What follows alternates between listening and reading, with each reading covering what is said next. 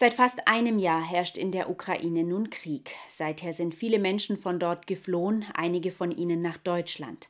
Damit sich die Geflüchteten in ihrer neuen Heimat schnell zurechtfinden, gibt es Vereine wie das Bildungszentrum in Migrantenhand e.V. oder die Musketiere Reutlingen. Sie unterstützen geflüchtete Kinder bei der Traumabewältigung oder helfen den Menschen vor Ort.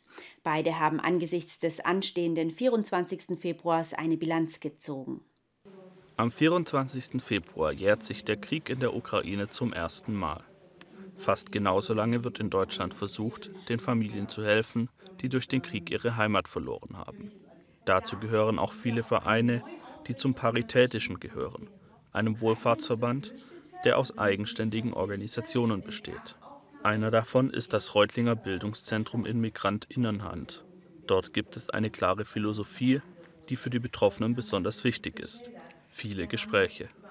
Deshalb haben wir äh, fast 90 Prozent von den Geldern äh, aus dem Projekt für die Personalfragen auch äh, für, Personalkosten ausgegeben, weil das Reden mit den Leuten sitzen, die, denen zuzuhören, das war das Wichtigste, was geholfen wird. Doch auch das Eingliedern in Schulen und in das bürgerliche Leben sei wichtig. Besonders schwierig sei dabei die Unwissenheit darüber, ob und wann die betroffenen Familien wieder in die Ukraine zurückkehren können. Vor allem für die Betroffenen selbst, aber auch für die unterstützenden Vereine. Man muss versuchen, dann planlos zu arbeiten und das auszuhalten. Das ist dann überhaupt nicht deutsche Arbeitsweise. Man stellt die Pläne, man macht die Pläne, evaluiert danach, wie die Pläne auch verwirklicht wurden. Und hier müsste man dann einfach zuerst im Wochenschritt, dann im Monatenschritt planen. Und jetzt planen wir mit Horizont bis Ende vom Schuljahr. Ob die Familien danach wieder in ihre Heimat zurückkehren können, sei aber nicht absehbar. Von der aktuellen Situation direkt betroffen ist Inessa Demtschenko. Die Mutter musste mit ihrer Tochter aus ihrem Heimatland nach Deutschland fliehen. Sie erzählte, wie das Bildungszentrum ihr und ihrer Tochter am Anfang geholfen hat. Eva Laufer vom Bildungszentrum hat für uns übersetzt. Also hier wurden alle unsere Probleme gelöst, die wir äh, hatten.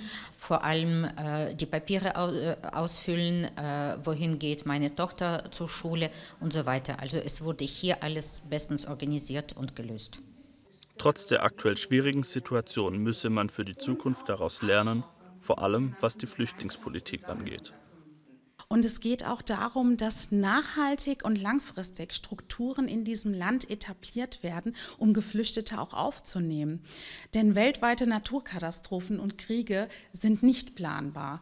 Aber was planbar ist, sind nachhaltige Strukturen in der Flüchtlingshilfe zu schaffen. In den Vereinen geht die Arbeit unterdessen weiter.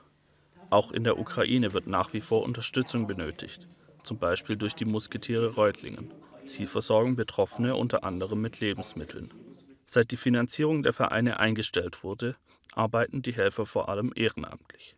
Wer spenden möchte, kann einen Betrag auf das eingeblendete Konto überweisen